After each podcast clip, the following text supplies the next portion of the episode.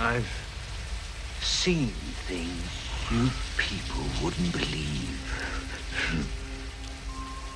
Attack ships on fire off the shoulder of Orion. I watched sea beams glitter in the dark near the Ten Hauser Gate.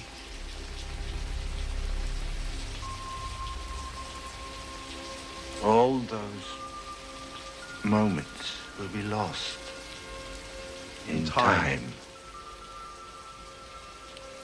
time. Like- Like Tears in rain. Time to die. 敬畏是人类能够获得最大快感的一种情感。突然一种爆头感袭来，天天蝇营狗苟追逐这种微小的名利，你干嘛呢？科幻作品它的浪漫也好，它的震撼也好，就在于它这个巨大的、无法描述、天文数字般的格局和尺度。星际穿越，我看的时候当场看哭了，因为科学被感动哭了。我 我个人不觉得黑暗森林法则是真正会出现的。一开场，叶文洁在红岸基地收到外星信号，说不要回答，不要回答，不要回答。叶文洁心想，好嘞，全剧终。I'm taking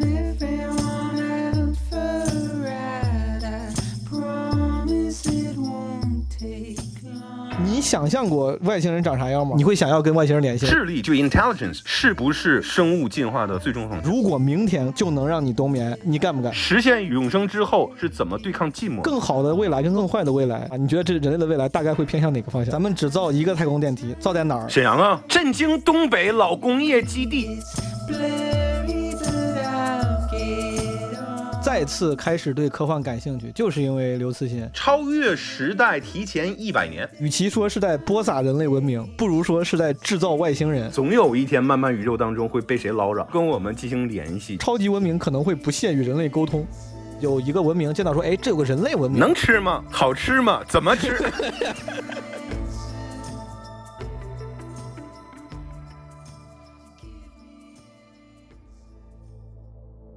基本无害的听众朋友，你们好吗？你可能已经听过无数遍，人类很渺小。那么我们究竟有多渺小呢？如果太阳系的直径相当于从北京到上海，那么太阳就只有一颗乒乓球的大小，而地球则只是一粒直径零点三七毫米的尘埃。在银河系中，像太阳系这样的恒星系有两千亿个，而在银河系外还有无数个比银河系还要大几百倍的星系。所以，用虫子来形容人类，还是太大了。以大小而论，我们确实连尘埃也算不上。宇宙很大，生活更大。物理学家亨利·庞加莱曾说道：“思想只不过是长夜当中一星闪光而已，而这闪光就是一切。”对我而言，写作《三体》的意义……哎，怎么把这句读出来了？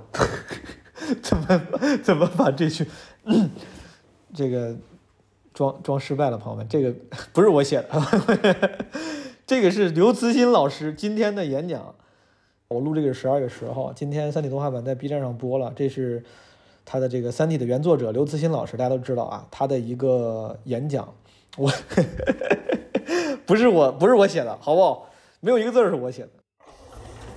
哎，我出来录吧，朋友们，这个既然录片头，给点现场声。今天也住在海边，大家能不能听到这个海风跟海浪声啊？啊，今天。三体动画上线了，呃，为啥提这个呢？因为我这一期啊，跟古大聊的话题是从一部算是科教纪录片吧。一说科教纪录片，感觉很老气，就是一部科普的纪录片，呃，发散开来的。这个纪录片叫《蔚蓝漫游指南》，是 BBC Science Unit 制作的。然后刘慈欣老师是其中的主角，是旁观者、讲述者，甚至是主持人吧，是这个主线。所以说我不得不提一下今天 《三体》动画的上线，我真的还挺，还是有点兴奋的啊，因为确确实实我是《三体》的老粉丝了。我这在正片里面也提到了，我看《三体》是零三年还是零二年的时候，从科幻世界上看的连载，在出正式单行本之前就已经开始看了。所以说，《三体》出动画版，我还挺兴奋的。我今天实在是就是没时间把它看完，应该出了两集吧。我在 B 站上点开随便看了一下，我感觉还挺好的，画面是不错的，然后配音，感觉那个配音腔比我之前看过的国漫要要自然不少。嗯，我一会儿录完这个片头，我准备回去看看。朋友们，如果你们有人对《三体》感兴趣的话，也可以去看看《三体》的动画版，对吧？聊回咱们的正片，这期啊，我请到了刘慈欣的平替古大老师。古大在那个聊天的时候跟我说，他经常被人跟范伟和刘慈欣弄混，直到昨天我古大发了我个图片，就是那种呃机器人验证问题，让你选照片嘛，然后选出什么其中一样的，或者选选出其中红绿灯啥的。那个照片里面，把他、范伟、刘慈欣老师还有石老板放到了一块儿，那个图片太搞笑了，我放到 show notes 里面，你们如果有机会看的话，可以看 show notes。哦，这海风还挺大的，我找个角落啊，省得风声影响我的播报。我想让你们听海浪声，主要是没想到风这么大。我看看这个风从哪儿来的，风从这儿来的，这样好一点，这样吧，这样可以。这期主要因为我跟古大呢，我俩都算是科幻爱好者，但实话说，这个爱好者我说的有点儿没底气。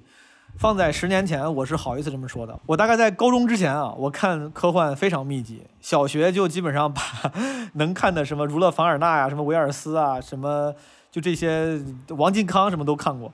初中之后开始买《科幻世界》，买到大学这六年，《科幻世界》就没断过。当时中国什么国外的看了不少，但最近这几年，说实话，科幻看的少了，啊，但确实大家从《基本无害》这个播客的名字也能感觉出来啊。还是对科幻曾经爱好过的，曾经硬核爱好过的。古大呢，我感觉他比我涉猎还要更广一些。所以说我俩这个就当是半吊子科幻爱好者吧。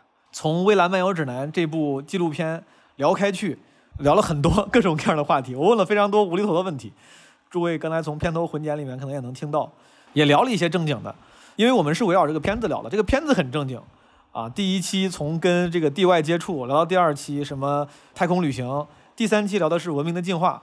啊，所以说我们俩虽然呢不太正经，聊的呢比较随意，但是因为这个起始点人家是正经的、严肃的，这个充满了干货的，所以说呃我们这个算是亦庄亦谐啊，轻松和严肃并行。别的我就不多说了，反正这期呢我觉得干货挺多。呃，如果你没看过《未来漫游指南》，我们呢也帮你简单的总结复述了一下，对吧？这个纪录片不涉及剧透，其实我们也聊了不少电影跟游戏的事儿。好了，不多说了，朋友们，让我们掌声有请我们的返场嘉宾古大白话老师。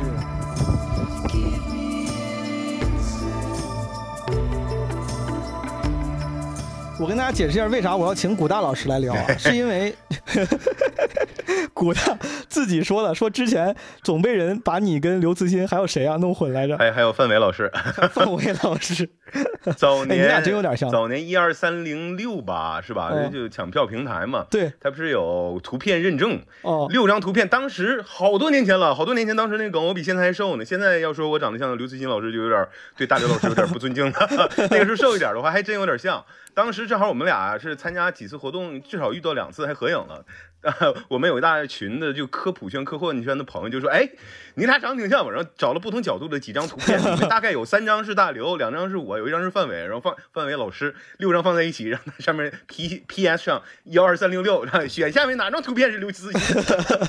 密保问题，这属于是，是是是，验证问题。哎，你还跟刘慈欣老师做过活动啊？这感觉这个梦想中的机会，你们干啥来着？也是做论坛对谈？哎，也没有没有，当时我是跟一群喜欢科学、科普、科幻的朋友去参加，当时国内有科幻的颁奖仪式、颁奖典礼，国内的那个星云奖我参加过两次，然后正好当时。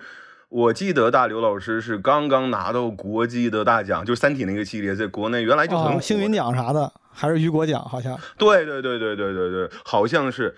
那当时就引爆的时候，就我们在吃饭的时候，因为我我也算是主持啊、嘉宾参加一些活动啊、大刘老师当时也是嘛，我们就就主办方，我们一起在会后去吃饭的时候，哇，乌泱乌泱全都是粉丝。那大刘老师累坏，就在酒店里面已经签了能有一千本了，然后出来了以后，在活动现场又签了能有二百本。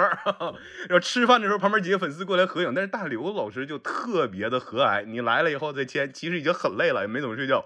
然后回酒店的路上就吃饱喝得了，好不容易休息一会儿，回酒店的路上又碰到粉丝又签，在电梯里边堵就堵着也签，所以那几天就看他一直在不停的签名，特别累。哎，这挺有意思。哎，为啥会找你啊，古大？为啥这个科幻活动找你？你也是科幻的这个算是忠实票友吗？我纯票友，不算是懂，就跟他们比起来不算，但是我就挺喜欢，小时候看过一些。不过当时找我那个契机也特别有意思，是诺贝尔奖得主乔治斯穆特啊，嗯然后还跟那个当时阿里的一个 CTO 是专门搞呃云存储啊，什么云数据的那种技术，他们当时搞了一个哦论坛，定了一个央视的主持人，后来人家档期不行，我就去硬啃了人家乔治斯斯穆特老师就几十篇黑洞的论文，我就去给主持这个活动哇，就现场的话去提提提问什么的。就他其实一直在关注寻找地外生命这个事儿，所以我们就聊哎有没有外星人啊，然后你对外星人怎么样？所以就就算是跟科幻或者科普圈有一点关系，就顺理成章，后来就参加科幻的他活动去了。有一点关系，这个太谦虚了。听起来你真的还挺懂。这个就这个片子《未来漫游指南》，我都我还想问你呢，嗯嗯，因为我看他那个哎英文名叫什么 Rendezvous，叫怎么怎么说来着？With the future，什么感觉直译成中文应该是我和未来有个约会，对不对？对，其其实特别好。这个嗯中文名字和英文名字我来解释一下。哦未来漫游指南其实它是有一点儿想致敬，呃，就《银河系漫游指南》。是的，就当然它是《银河系搭车指南》，但英文我觉得更好。对英文首先第一个它叫就英文或者是就英音和美音，它叫 rendezvous rendezvous，然后 Rendezvous Rendezvous。就 rendezvous rendezvous。OK，就凹个造型的话，好多人管它读成 rendezvous，但其实不对，它是来自于法语，它哦对它好像法语它就是法语，它就是法语，直接。所以你看里面好多字母没发音嘛，就 Z 没发音嘛，对，S 也没发音嘛，就法语嘛，就都不发音。这个词为什么好？我觉得特别好，就正好特别巧。前两天我有个朋友，他们有个活动要翻译一个标题，嗯，就大概是什么跟名校之约，让我选什么词，他说什么 meet meet up 什么 encounter，我说 rendezvous 这个词特别好。哎，他说这不是法语词，不是不是，这就英文词嘛。它这个词哦。好在哪儿呢？它第一个它表示就像你说约会、优惠、会面，所以它有一嗯种是 appointment，、它不太是 date 那种，它是 appointment，是。特定时间、特定地点，就定死了，我们肯定能见着。所以你跟未来有个约会，你其实它这是非常能让人心动的，就咱肯定能见着某一天、某一刻、某一个地点，rendezvous with the future，其实特别好的，而且它有点私密和浪漫的味道，就是说这个优惠有点这个味道。这让你给升华了。对对，法语读起来更好听，它叫哦 rendezvous，呃就好，大概这个意思。我法语不好，就是就 rend- rendezvous。rendezvous，我还没说完呢。它这里面嗯跟科幻的连接更紧密。嗯在亚瑟克拉克嘛，就写《二零零一太空漫游》那个。是的。亚瑟克拉克老先生在七十年代有一本著名的科幻小说，叫《与拉玛相会》，或者说与罗摩相会，其实是印度神那个罗摩衍那那个罗摩嘛。是与拉玛相会，或者说与罗摩相会。刘慈欣在这一部纪录片里面提到这个了。对这篇小说，这一部小说的名字就叫《Rendezvous with Rama》。所以哦，Rendezvous with the Future》这里面它的中文和英文各对应了致敬了两部科幻经典。既然咱这个片子主角是刘慈欣老师啊，而且跟古大还有几面之缘，我想问问你对刘慈欣老师这个印象如何？他的书你看的多吗？这个首先来说啊，我得、哦我得纠正一点，不是说他跟我有几面，是我跟他有两面之缘，说反了，这不是一个级别的，就正好是我见着我这也是粉丝，因为当时我说他在呃得了，当时是应该是星云奖吧。还还还是雨果奖之后，突然之间就在原来的名气之上又又算是所谓的加引号出圈了。哎，真的是，我记得特别清楚，他获得雨果奖之后，什么奥巴马还要见他，然后奥巴马跟他就是见他是催更啥的，对？对，那个就要提到另外一个人了，就当时正好也见到了，就最近不是万神殿那个动画特别啊刘宇牛吗昆刘宇坤老师，我岔开问你，你刚正好提到了哎那个万神殿，我在跟你哎打这个语音电话要咱聊这期播客之前，我刚刚把万万神殿看完，你看完了，你是咋样？我看了，我我其实觉得非常好。你看前两年《爱死机》就《爱死亡机器人》里面不是有一个小短片嘛，就什么什么 Good Hunting 还是什么 Happy Hunting，它其实有很多中国的元素在里面。狐狸精嘛，当然这里面是好人，最后各种的机械改造。不过这一次吧，就真是能够全面的展示小刘的一个作品。那个时候是一个小短片，你觉得可能有很多。呃，带着东西方结合的一些思路在里面，这个就哇就。就很波澜壮阔了，是吧？完整的一一个内容，其实就就就不剧透了，希望大家有时间可以去看，真真的很好，真的有空。可以看看。我当时也是朋友随口推荐的，我后来一看是 AMC 出的一个八集的动画片，就是它是个动画连续剧，每集四十多分钟，啊，可以而而且这不是偏心，对，嗯就不是说偏心，说我们我们华裔啊，我我我们出了什么样的一个优秀的作品？你看你看那个评分，你看各大平台的评分，就美国或者说世界的呃这些观众们也非常喜欢。我刚开始不知道那个是刘宇昆老师的原著改编的，嗯我刚开始就越看，我说他怎么主角这几个人有点像 Asian，有点像亚洲人，然后 后来看着看着发现哦，原来是个亚洲人写的故事，怪不得。是是是是，我问你万神殿也是因为这个《三体》好像马上也要出动画，好像也是个动画连续剧。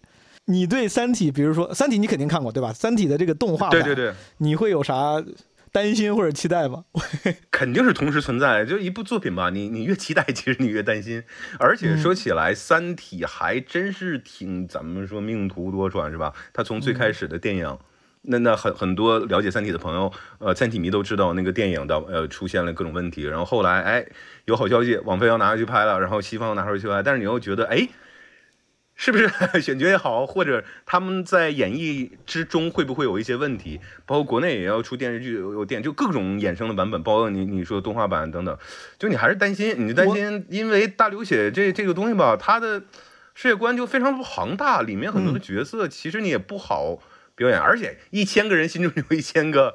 那个哈姆雷特嘛，你很难说让大家都满意，所以还是担心，但是希望各种这个衍生的作品都出来嘛。古大，我了解了解你的这个科幻成长之路啊，我不太知道。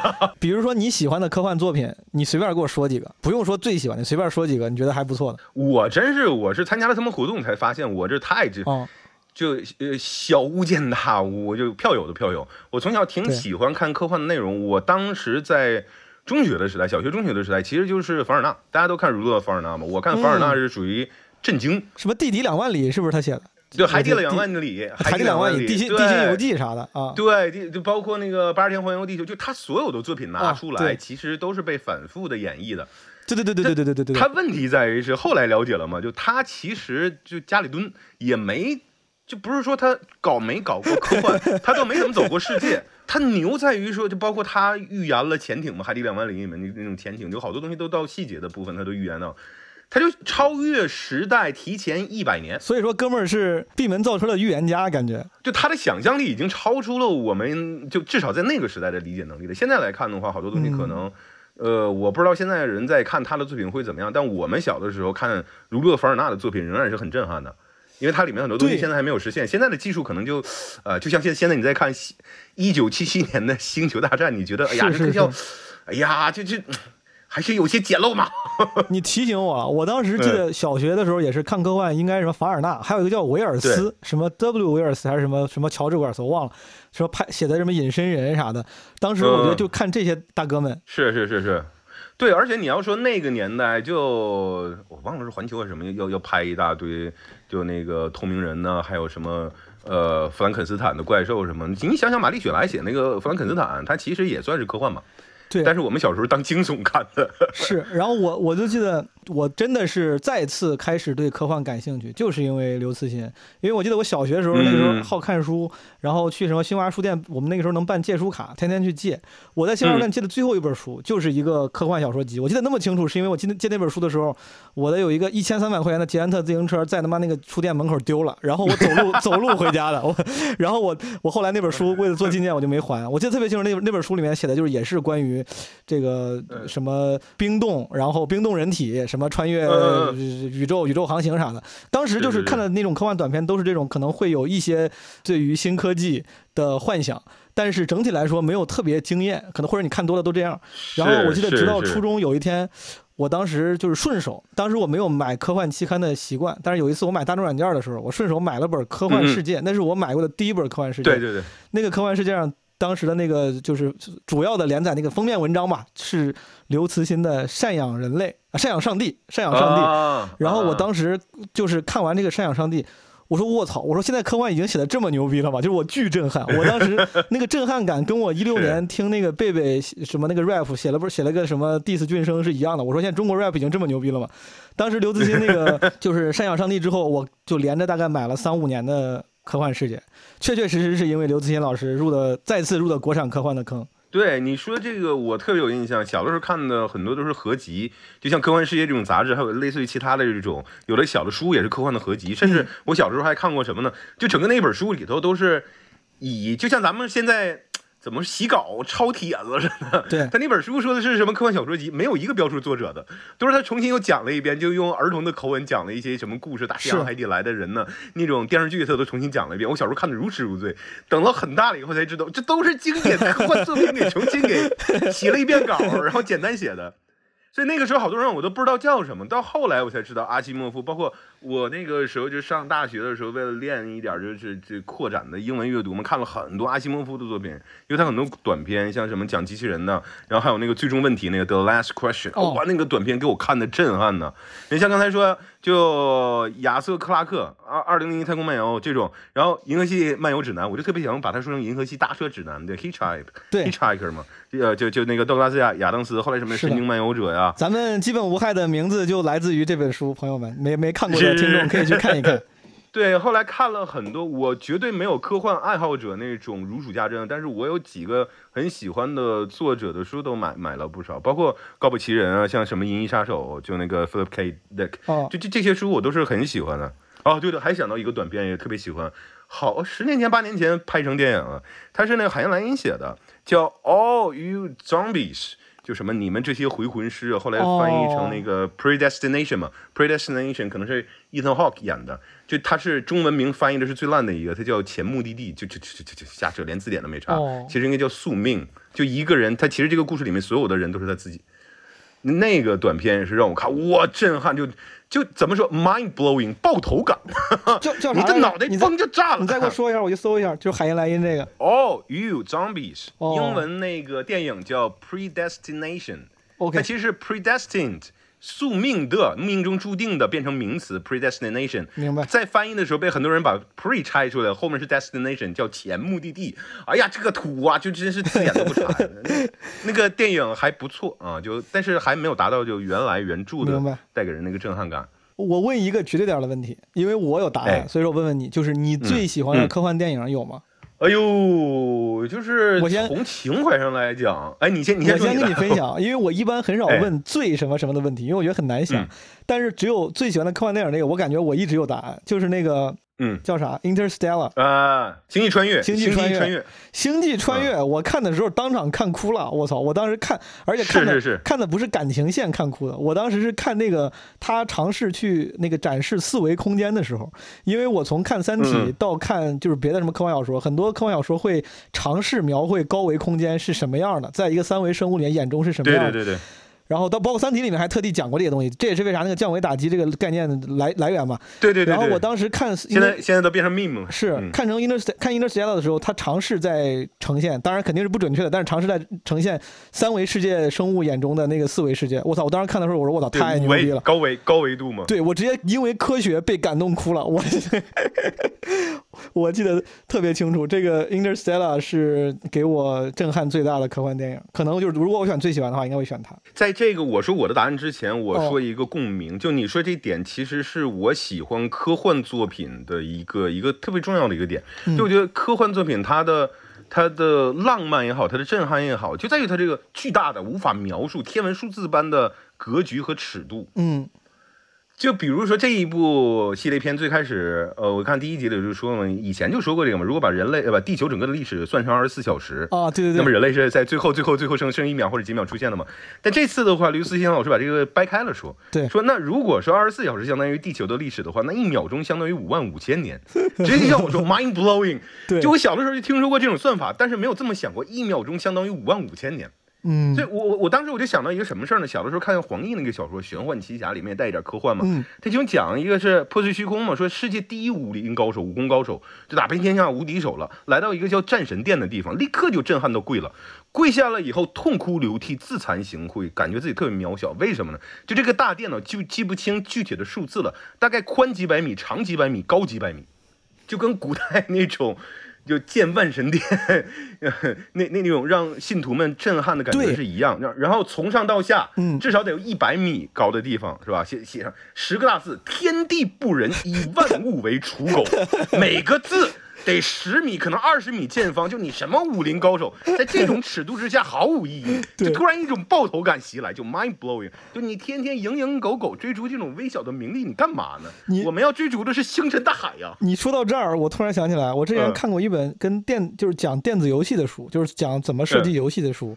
他当时讲那个设计游戏的理论的时候，他提到有研究表明，嗯什么研究我忘了，就说那个 awe 就是那个 a w e 那个词，就是敬畏。嗯，他说是人类能够获得最大概意思，大概类似于最大快感的这种。一种情感，是就是他们做游戏的时候要尝试去构建，让人让玩家会感觉到那个就是哦，就是有这种敬畏、惊叹，这种感情是最能能留住他们，然后给他们带来愉悦感对对。我刚才我觉得你说那个就是科幻带来的情感有有有一部分就是这种敬畏感，对吧？对对对，你说 Interstellar 的时候，当时我看到的也是，我其实就当里里面讲到这种普普世的爱，我是非常感动的。嗯但是他又提到了，比如说在黑洞周围，包括时间的变化，包括非常直观的就显示岁月的流逝，包括这种宇宙的尺度，哇，就特别震撼，就。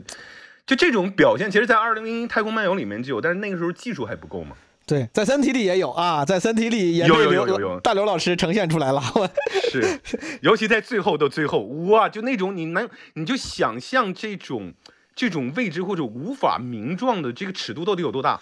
就这个岁月的流逝，几万年、几十万年到底有多少？你就没有办法去去衡量，或者你没有办法把它具体是就在脑海当中形象化，你就感觉我今天被人踩了一脚啊，然后上车这是谁，谁又谁又怎么挤我一下，这根本都不算事儿，你就感觉心情舒畅了很多。对对我之前有一次在抖音上刷到了一个类似于这种嗯科普短视频，它就是把就是就是很就那个创意很简单，就是就像 Google Earth 一样，一直缩小，一直缩小，嗯，然后就从人开始，然后离得越来越远，拉的巨小。我跟你说，那个视频看完之后，就可能拉到最后也是个什么宇宙的尺度，我不知道那叫什么普朗普朗克尺度。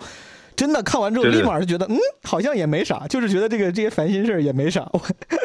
对对对对对，所以我觉得浪漫就在这里嘛。当时看《银翼杀手》，就老《银翼杀手》到最后，就那个那个仿生人，哦，呃，临临死之前就特别壮那个大哥说那一段话，哎呀，我真是就 tear in the rain，那那那一段话真是特别的令人感动。我就嗯每次有人就问我，呃，有些尤其是有些不太喜欢科幻或者不太了解科幻的人，就是问那个那个那个那个科幻它好在哪儿？嗯或者说那个科幻它它它它美在哪里？我我就我就引这段，嗯，就特别有特别好。就不知道你看过那个《银翼杀手》就老老老年老版的那个？我看过《银翼杀手》的电影，应该也还看过嗯英文版的书，但都是大学时候的事儿，我就呃 感觉也没记住多少。就是我看过什么什么 Orion，什么猎户座的战火，什么什么什么船被被被被烧塌，什么是等等，就都是一种难以描述的那种宏大的叙事。最后那两句就特别好，就是 All those moments will be lost in time, 嗯 like tears in rain, time to die。就那我，就我当时就没有想到这个东西能跟这么巨大尺度的东西，跟他的他的描述，就说所有的这么宏大的东西都会像雨中的泪水一样嗯消失不见。嗯，所以他说最后我我我我我我也该死了。就我的死的时候就来了，所以啊，就这种就其实带来一种难以名状的浪漫感。对，科幻的确，就你浪漫这个词儿，我觉得用用的还挺对。它不是那种就是细腻的浪漫，感觉确实是更宏大的浪漫。这个一旦你科幻小说看进去的话，其实从很多科幻小说里面、作品里面都能得到这种情感。Anyway，是是是，我的结论跟古大老师一样，就是听众里面这些朋友们，当然咱们对于文艺作品的审美很多样啊，但是如果大家有机会的话，如果之前接触科幻比较少，其实可以去多看一些那些有名的科幻作品，我觉得对于拓展眼界，甚甚至改良心态都会有一些帮助。对。哎，我忘了说我的选择了。我的选择的其实《星球大战》系列，哦，现在看的话其实有点看不进去，但是小的时候看就觉得还是有情怀吧。明白，嗯，你你你说卢卡斯老先生当时你说他的剧情特别好吗？也没有。呃，你说他的人物塑造很好吗？其实也没有那么细腻。但是他很早的时候，就在那个时候，你想七十年代，七十年代别人拍的电影都什么样啊？对，他用很多的时间去从声音也好，从最早的就是一点点电脑的那种制图都不算是电脑动画了，然后包括他那个 stop motion 那那种就就就这种定格动画等等，嗯所有东西包括造景。结合在一起造出来这么一个东西，而且它的魅力延续了我参加过伦敦的美国的几次的 Star Wars Celebration，就星战庆典都是粉丝的活动，你会看到至少是四代同堂，就四十多年了以后，四代同堂一起喜欢这个作品，所以它的魅力是在的。从今天的角度看，可能没有那么那么震撼了啊。确实是经典传统嘛。所以说，Star Wars 跟嗯 Star Trek，、你是 for Star Wars 对吧，古大？那肯定是，那是肯定的，我我我都喜欢嗯，但你要让我选呢，我肯定是喜欢明白呃那个星战吧。明白。我其实还有挺多跟科幻，或者是就是刚才咱聊到那些咱因为科幻而产生的，不管是对未来啊、对星际航行这种我有关的问题。但是我先我先压一压，咱们用。这个《未来漫游指南》当引子吧，咱一边聊这个片子，一哎边我把那些问题插进来，好吧？因为本来我我其实想，我觉得这个片子还挺有意思的，就是想跟你聊一聊其中提到的很多细节。嗯，啊、你看啊，我跟朋友们先分享一下，这个《未来漫游指南》是一个三级的，算是科普纪录片吧，可以这么说，由 BBC 嗯 Studio 做的，然后 B 站应该是这两天刚刚这个播完，一共就三集，也不长，然后其中。主持人啊，这个主角是刘慈欣老师，每一集讲的是不一样的主题。第一集讲的是跟外星人接触，第二集是星际航行，对吧？第三集讲的是嗯这个叫什么、什么文明的进化。先聊聊第一集，什么跟外星人接触。古大，你有任何时候，哪怕是小的时候，有过那种觉得外星人存在这种想法吗？还是说你现在还这么觉得？我从小到大一直这么觉得呀，而且我们小的时候是属于看那种飞碟、飞碟探索什么 UFO 哎，那种对，九几九几年的时候，那个叫什么 UFO，多。对，特别多，还有专门跟 UFO 相关的什么杂志啥的，就是是是，我记得我这事儿。我买买可多了。现在回想起来，里面有好多东西吧，就比较扯淡的，而且都没有什么根据的。不，那个时候看的就很开心啊。你的有好多阴谋论的东西，但但是它它它它吸引人呢，他故事写得好啊。对，我觉得可能是你记不记得，就是咱们就是上世纪末尾嗯有过关于什么特异功能气功那个有一段有有一段那个风潮。我记得那个时候九几年上学去我妈单位，那个我妈单位有个老工程师，他订的杂志，要不然就是跟气功有关的，要不然就是跟 UFO 有关的。对，感觉是那段时间就这个 UFO 文化、不明飞行物文化特别兴盛。对我是被我大舅带的，我大舅当时是一边在楼下练气功，然后一边上来给我买这个飞碟飞碟探索，我就跟着他看。对对对，好像有这么个杂志《飞碟探索》啥的。什么水晶骷髅啊，百慕大之谜啊，对对对对对对对那个太阳的角度跟那个金字塔，然后还有那个南美金字塔，还有还有几个不同的地方，就是不是有外星人建的？对亚特兰蒂斯文明 当时就活过来了，然后就传给大家一万多年前怎么建金字塔，就这些东西都是我们九十年代八十年代看的。哎，你这么一形容，总感觉上世纪九十年代、八十年代的人们 还挺仰望星空的啊。虽然有点有点这个伪科学但大家天天思考的都是点这种 这种东西。对对对对，现在大家天天思考的可能就更落地了，对吧？思是考的是今天封不封，明天测不测核酸。外星人这个，我我咱们作为科算是科幻爱好者吧，我我猜大概率咱们都会觉得一定是有地外文明存在的。你想象过嗯外星人长啥样吗？或者说你现在如果说有外，告诉你有外星人，脑子里蹦出来第一个样子啥样？我想象过，我小的时候还是说那种合集嘛，我都忘了是什么名字了。嗯但是我大概在小学六年级初一的时候搞到一本就正经的合集啊，不是我刚才说洗稿那种啊。它其中有一个故事我特别喜欢，一些小短片特别喜欢，就是呃有外星人一不小心跑到地球了，然后在普通人家里面待着，嗯，他可以。在一秒钟大概说出来几千句话等等，所以它就是一个杂音，但它需要通通过思维沟通，这种就属于是 psychic 这种那种方式，就跟人去去去去交流。但最后我记得好像是说它并没有一个实体，嗯，就不是说什么碳基生物和硅基生物啊，包括你说什么 cyber 或者机器人，我我我从那个时候就很痴迷，有没有可能外星人如果他能实现。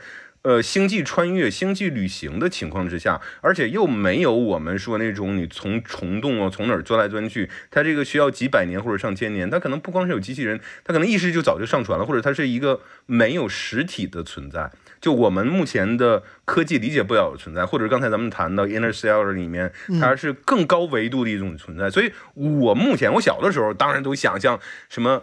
就世界大战那种像大蜘蛛那样、哦 那样是的是吧？是然后或者是小绿人儿，或者是 E.T. 啊。但是后来看了那本书之后，我就一直考虑着。当然，后面很多科幻作品其实里面会有啊，就比如像雾气一样的存在，动画片里面也有。对，但我一直想，外星人或者是某一种外星人有没有可能是没有实体的存在？就它这种东西我没有办法描述，但是我我我很期待看到这样的东西。对，我觉得如果要是有高维的地外文明，一定是咱们无法观测、无法理解、无法形容的。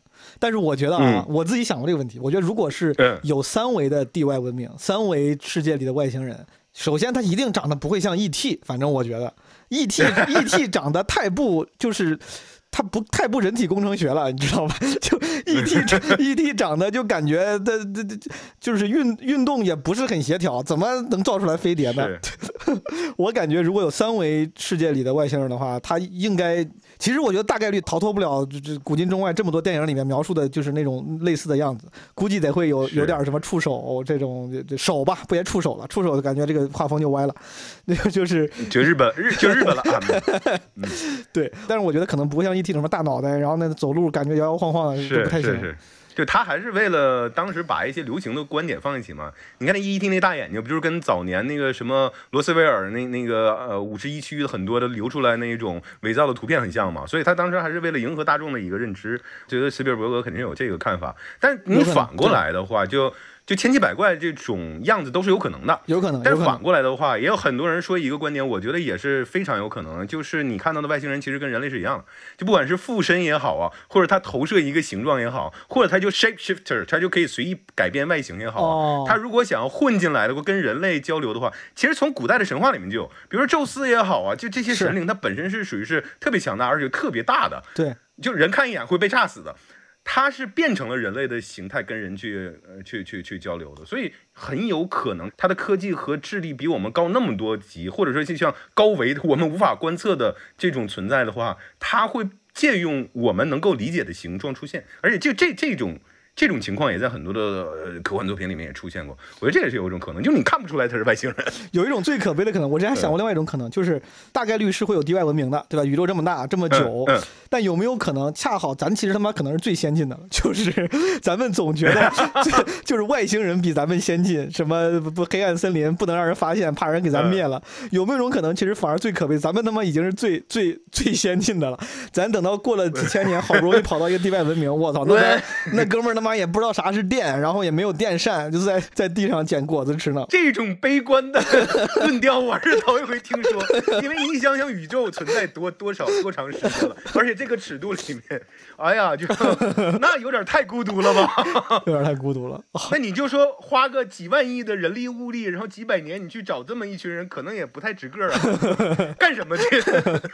对，下乡送温暖是不是？如果这个如果我这个结论得到印证的话，就是宇宙里面咱们是最先进的，我估计能帮人类省一大笔钱，就不用想着什么去地外找人了，就是没啥意思，他们也帮不上你，就别去扶贫了我觉。得反过，我觉得反过来才对就是如果真是有那个高级的这种存在的话，哦我们可能很快就找到了。嗯 就是因为没有，对，找了一千年还在找，哎 一直在花钱。就说到这个有跟没有这个事儿啊哎，就是咱们这个《未来漫游指南》第一集里面，刘慈欣老师他又嗯他又提到了那个黑暗森林理论嘛，这个黑暗森林理论是是是，其实也是呃，在《三体》这个小说里面非常非常有名的一个理论。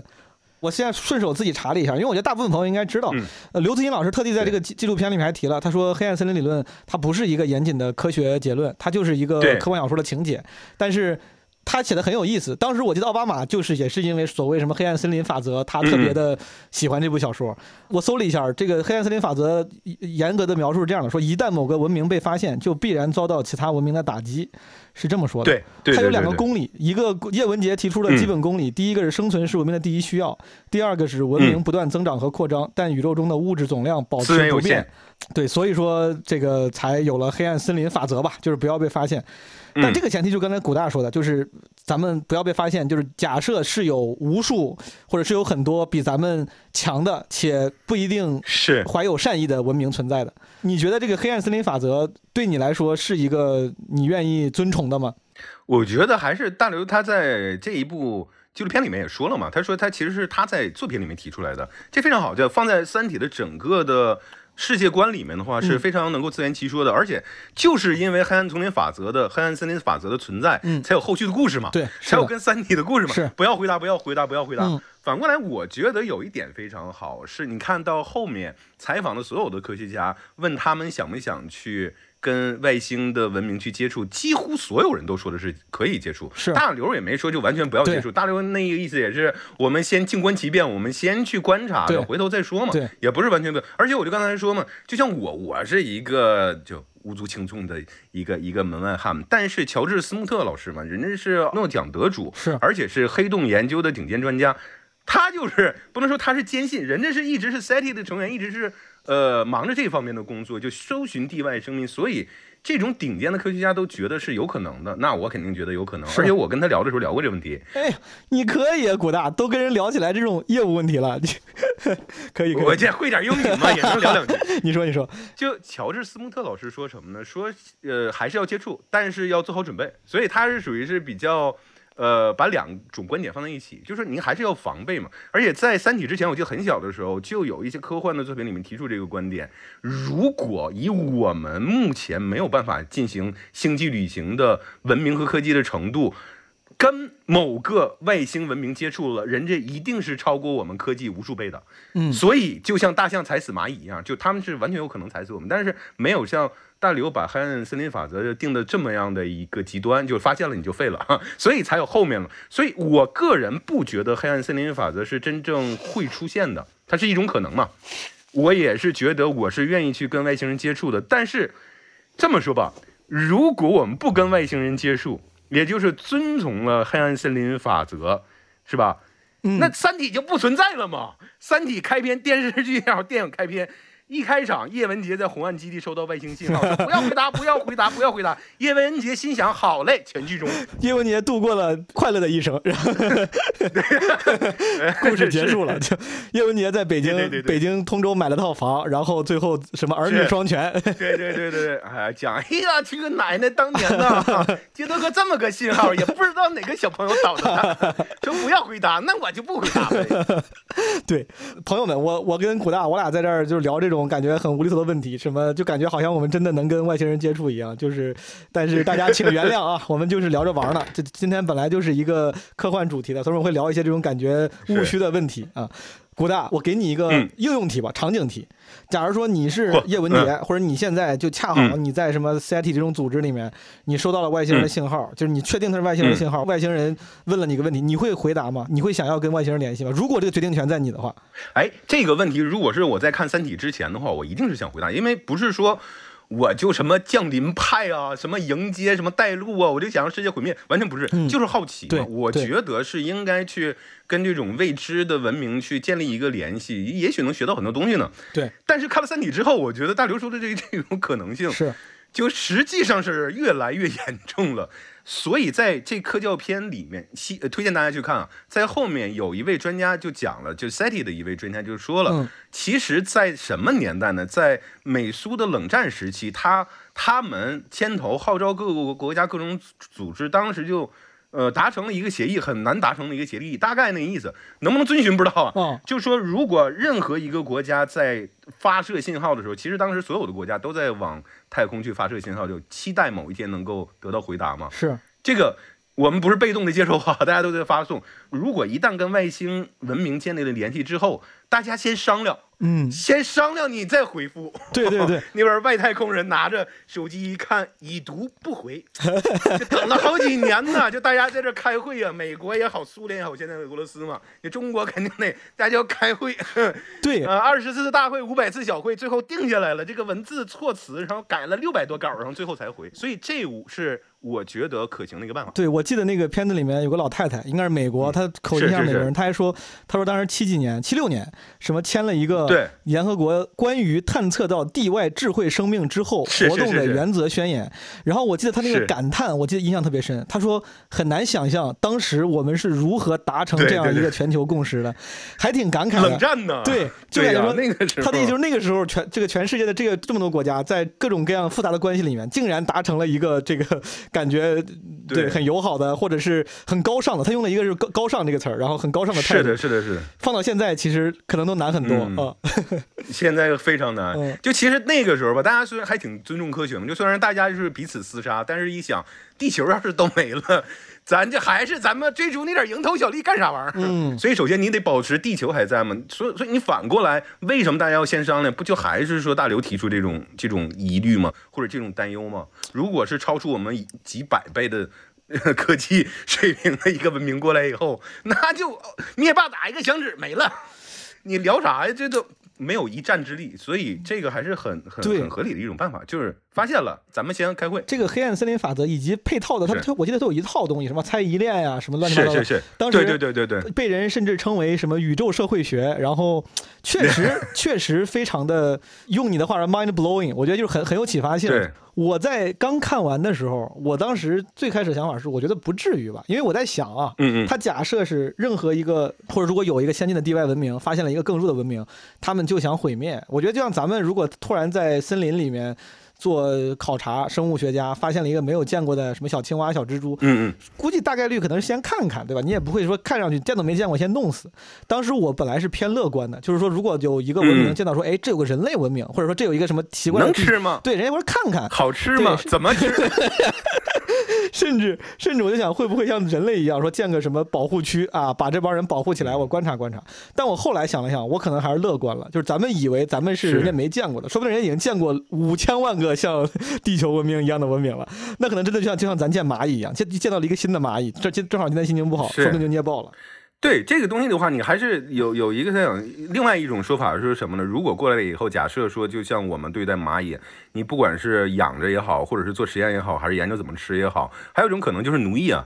人家也不需要你什么，人家可能需要你星球的资源嘛。你包括说三体也是，他需要一个三体人，他不是需要一个有资源的一个宜居的一个地方吗？是，或者说其他的作品里面不也是吗？就外星的一些文明过来了，或者是人家逃难，或者你像那个霸天虎是吧？然后和、和那个汽车人什么干啥的，不是没地方住了吗？就过来了，老家炸了。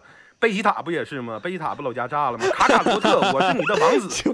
你所以你这引经据典引的都挺都都挺 pop culture 的，你 是，所以贝吉塔他最后他想干什么？他想把这个呃星球的人要么就奴役了，要么就弄死了。这星球重新改造以后卖给弗利萨，所以很有可能是，很有可能是我们被奴役，那也不是一个很好的结果。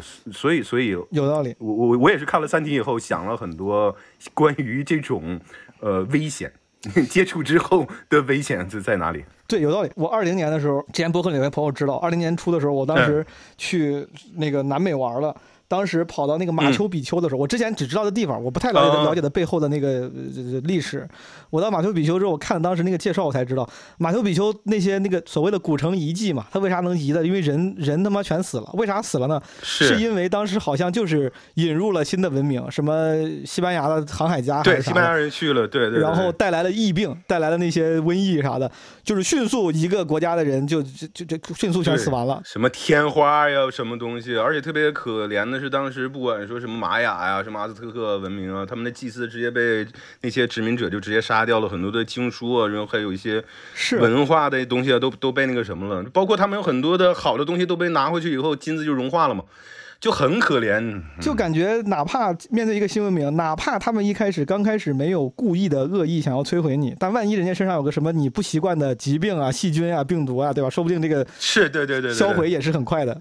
而且你看《阿凡达》呀，嗯，最后强推了嘛，是吧？你说这本来一开始你以为是能和平共处，我们对于那阿凡达那维人来说的，是不是我们就嗯比他科技高一点是儿？高一点儿。那就最后不就那 祖坟都刨了？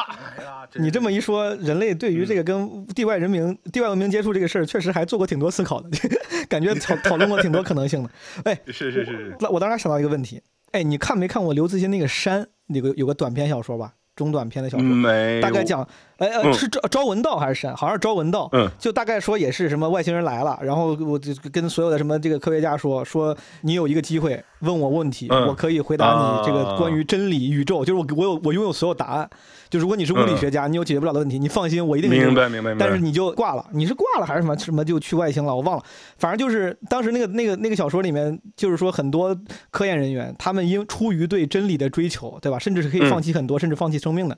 然后我就想到一个问题，就是比如说古大，嗯，现在哎有有一个选择，一个是给你比如两千万吧，一个是我可以让，比如上帝就是给你准确的描述一个地外文明它是啥样的，满足你的好奇心，而且不是编的，就我告诉你有一个地外文明它是什么样的，它是长啥样，是有什么样的科技水平的社会社会形态啥的，你会选哪个？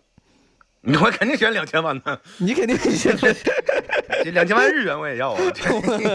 其实其实你像刚才这个这种可能性，就是第一个，上帝跟我聊天这个事儿。嗯是不一般不不能是在我就活着的时候啊？就我就你想 你还想挺细，我 我刚才就是问到那个那个问题，本来是我瞎问的，就是说如果给你嗯钱，就是实际的回报和满足你一个嗯好奇心，你会选哪个？但是我刚刚那个好奇心是说给你形容一个外星文明，我就特想问另外一个问题，有没有任何一个你的好奇心是如此之重要，以至于你会舍弃一些物质回报的？就比如说我有机会跟更高一级的文明去接触，就给他提一个问题，是不是？对，然后就让我问问啥呗，我就问他世界杯总，我就问他世界杯总决赛应该买哪个队儿。啥赚钱问啥是吧？没有，其实我真有，我真有，我其实我有两个问题，就比如说哦真遇到这种地外文文明或者比我们高很多的文明，我其实有两个问题想问。第一个问题就是说，智力就 intelligence 是不是嗯。进化的方向，是不是生物进化的方向，或者是最终方向？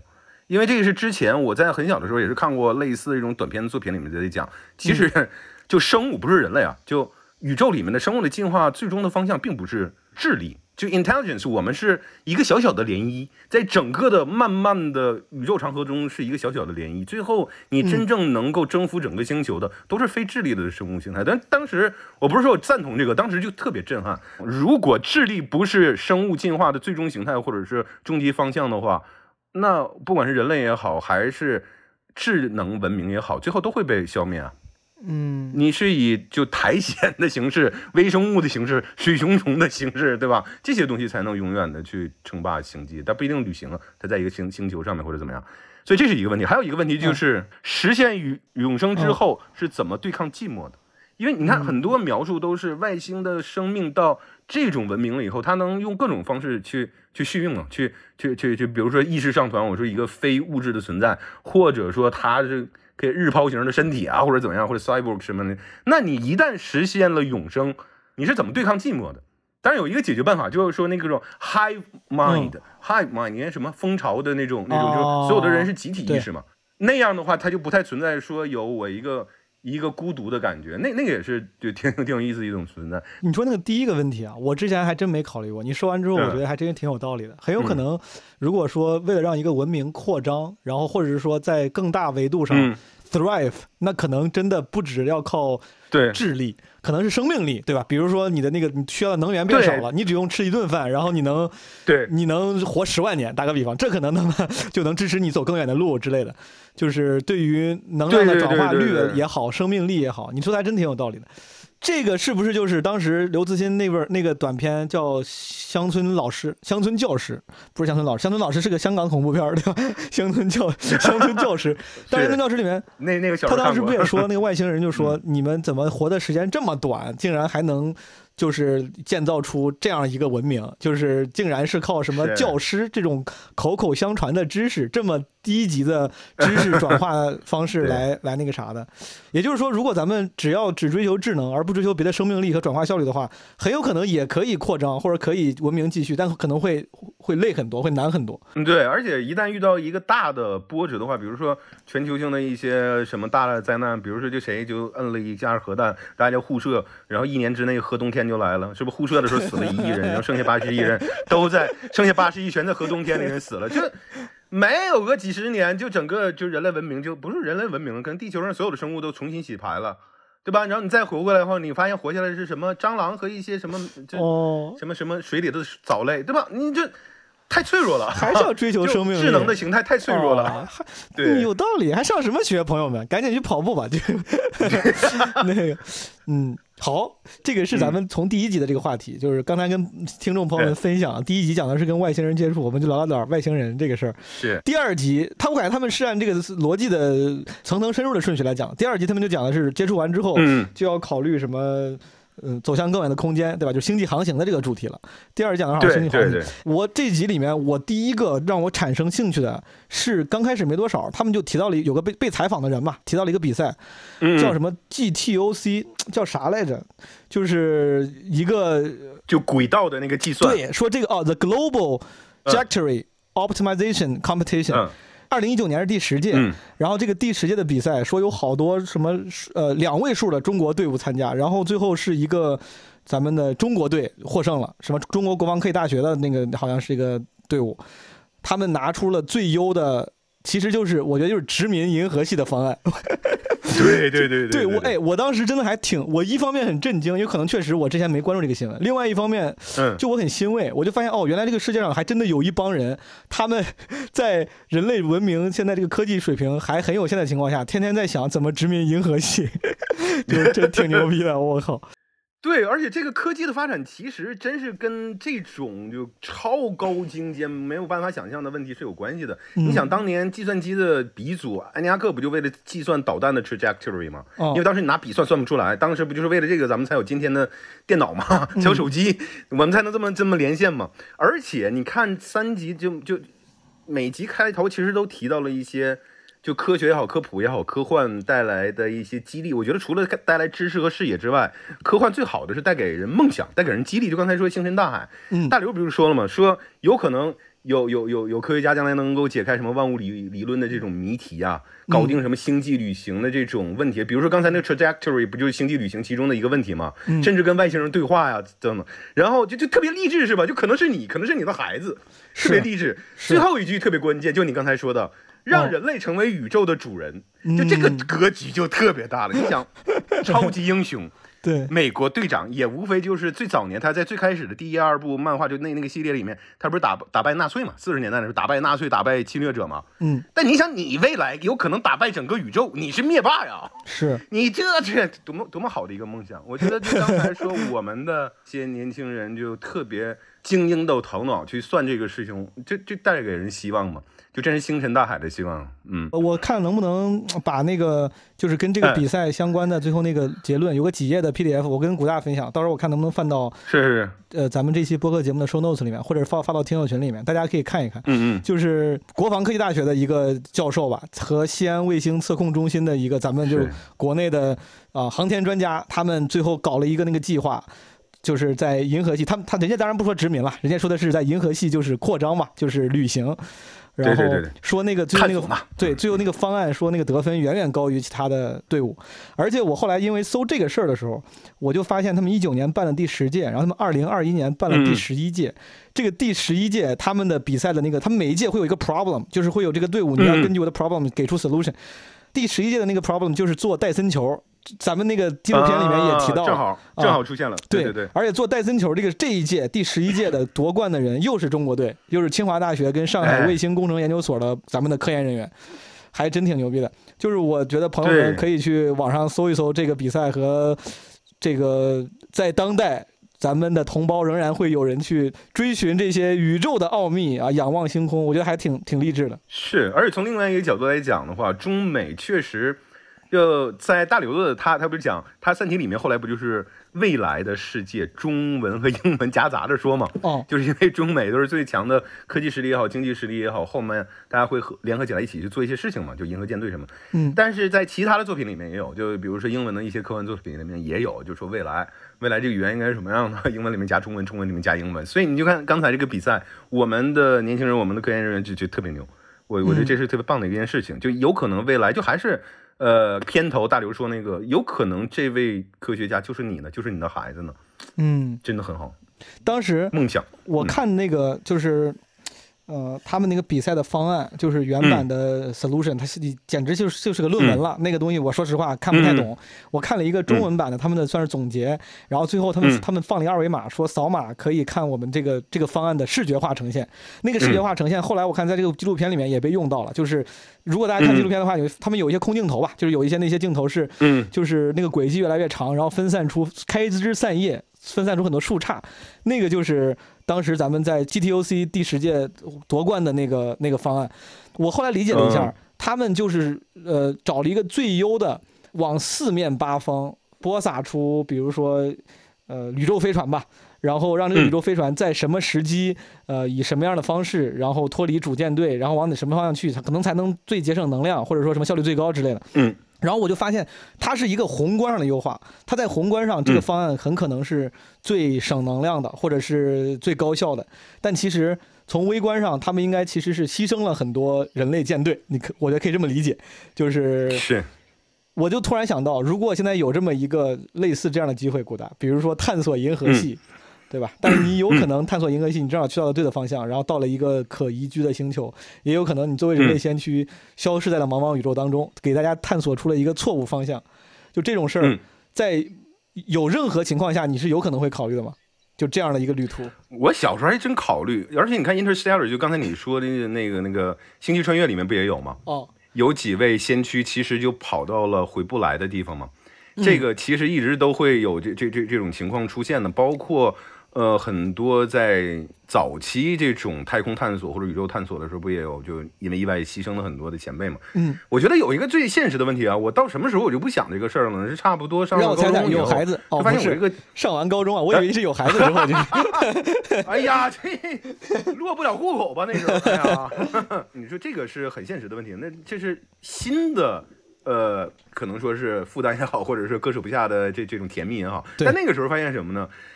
这个宇航员他不是一般人呐，人家是文武全才啊。首先，这个体能。就比如说，人家得是飞行员，可能还要更牛的这种这种体能，首先这个我就做不到。再一个，这些人都得是拿着各种什么工程师的学位啊，各种各样的知识都得会。我觉得我这个理科没有那么好。感觉咱们不配，咱们打哪怕想，估计人家也不选咱，对吧？没啥用。对，就像人家说一个什么这个那攀岩的视频，说人家那俩手指头嘎嘎攀上去，下边写“请勿模仿”。我说你太高看我了，我拿啥模仿？对，危险行为请勿模仿。对对对，我我我是我是想去，但是你说他需要翻译吗？我估计也够呛。对我可能我就我可能还是是没成家没孩子，我感觉我现在还是多少有点这种渴望。我感觉如果要是有我觉得挺好，这种理想特别好。嗯有机会的话，说不定可以试一试。那还得先锻炼身体嘛。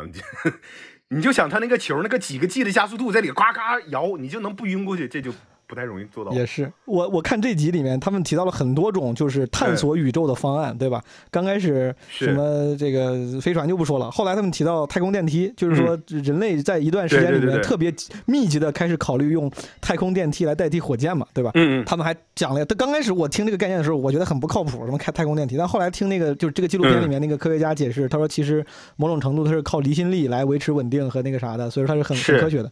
我当时看到这个概念之后，想到了一个无厘头的问题，就是古大，如果要是说现在嗯你能决定这个咱们只造一个太空电梯，造在哪儿？你你有想法吗？嗯你想让它造在哪儿？沈阳啊，沈阳为啊，啥？为啥都在沈阳啊？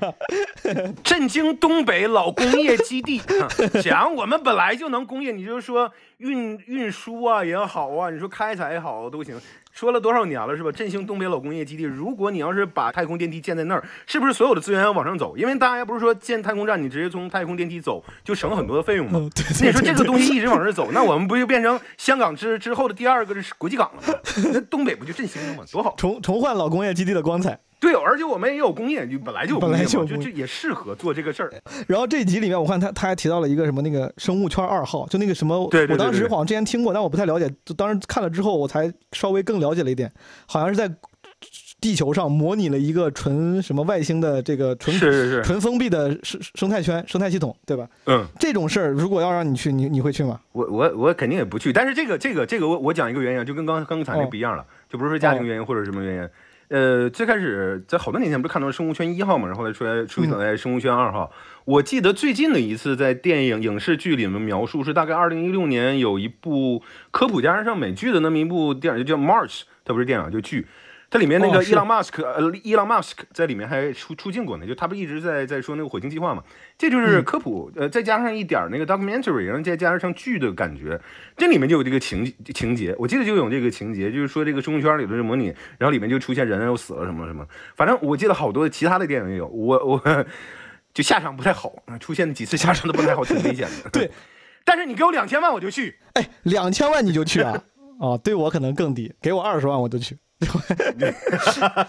因为它好处在于说，它模拟这个情景的话，你不用真的去太空，你就像那个那个那个马特达蒙去种土豆啥的，这不用，你在在地球上你就可以体验。而且你出来还在地球上，就光哎，就光这个稀缺性啊，你就给我二十万，你就不用嗯。别给我钱，我过去之后出来，我光靠写书、演讲，然后什么上 TED Talk，然后代言，对。这也能赚点钱，对吧？你在里头，你就跟人商量，你就说我不要钱，我甚至我给你钱，你让我把手机带上去就行，你给我给我对赶紧回去进去直播你天天在里头直播，你就啊这就几个手机，你所有平台你就挨个直播，你一天就就光打赏得多钱，两千万那这这小看你了。然后对，然后这这个片子里面，就是这一集里面，后来就提到了刚刚才咱提到的，就是那个什么冬眠技术，这是这可能是我的科幻启蒙概念了。就我从小看科幻的时候，看的最多的就是什么冬眠技术，就是一一冬眠的时候，人就可以又靠这个什么获得呃近似于长生的效果，对吧？朋友们，这你们也都你都知道大概咋回事儿，我就不细说了。就是这个嗯冬眠技术啊，这个东西，我我还是问你，就是如果嗯明天古大就能让你冬眠，而且我保证这个技术是成熟的，不会出问题。嗯明但是但是不能等，你不能安安排后事啥的，明天就冬眠，嗯你你干不干？这个我有两个疑虑啊，就完全不是嗯说那个什么，不是刚才那种。第一个，就假如说技术完全成熟，一点问题没有，因为现在的技术不是还做不到吗？因为你这个细胞你哦就突然就激动了以后，人类毕竟不是青蛙，它没有办法就解解冻以后还还保持原形嘛。是我们看动画片《飞出个未来》，你冻完了以嗯后，你看这个未来还挺好，是吧？乐乐呵呵的不错。但是如果是蠢蛋进进化论呢？就美国那个电影，你地球总统都跟川普似的，不是？就所有地球人都跟川普似的，你就觉得这未来也不是，也不是很值得你长寿一下。然后还有一个问题是，也是我看了另外一本书，就很奇葩的说，那本书叫《How to Make a Zombie》，就是名字就特别奇怪，说如何制造僵尸嘛。但实际上它讲的是一个科学史，就是说从古至今。呃，尤其到近代，就苏联的科学家也好，美国科学家也好，包括中国的做一些尝试，怎么呢？复活，这不是真做僵尸，就复活。比如说狗怎么通过体外循环复活，苏联人就当时做过，然后还有一些，然后其中研究了一个，就是属于类似于冬眠。就刚才提到，你说有一些动物是可以冻了以后再能解冻的。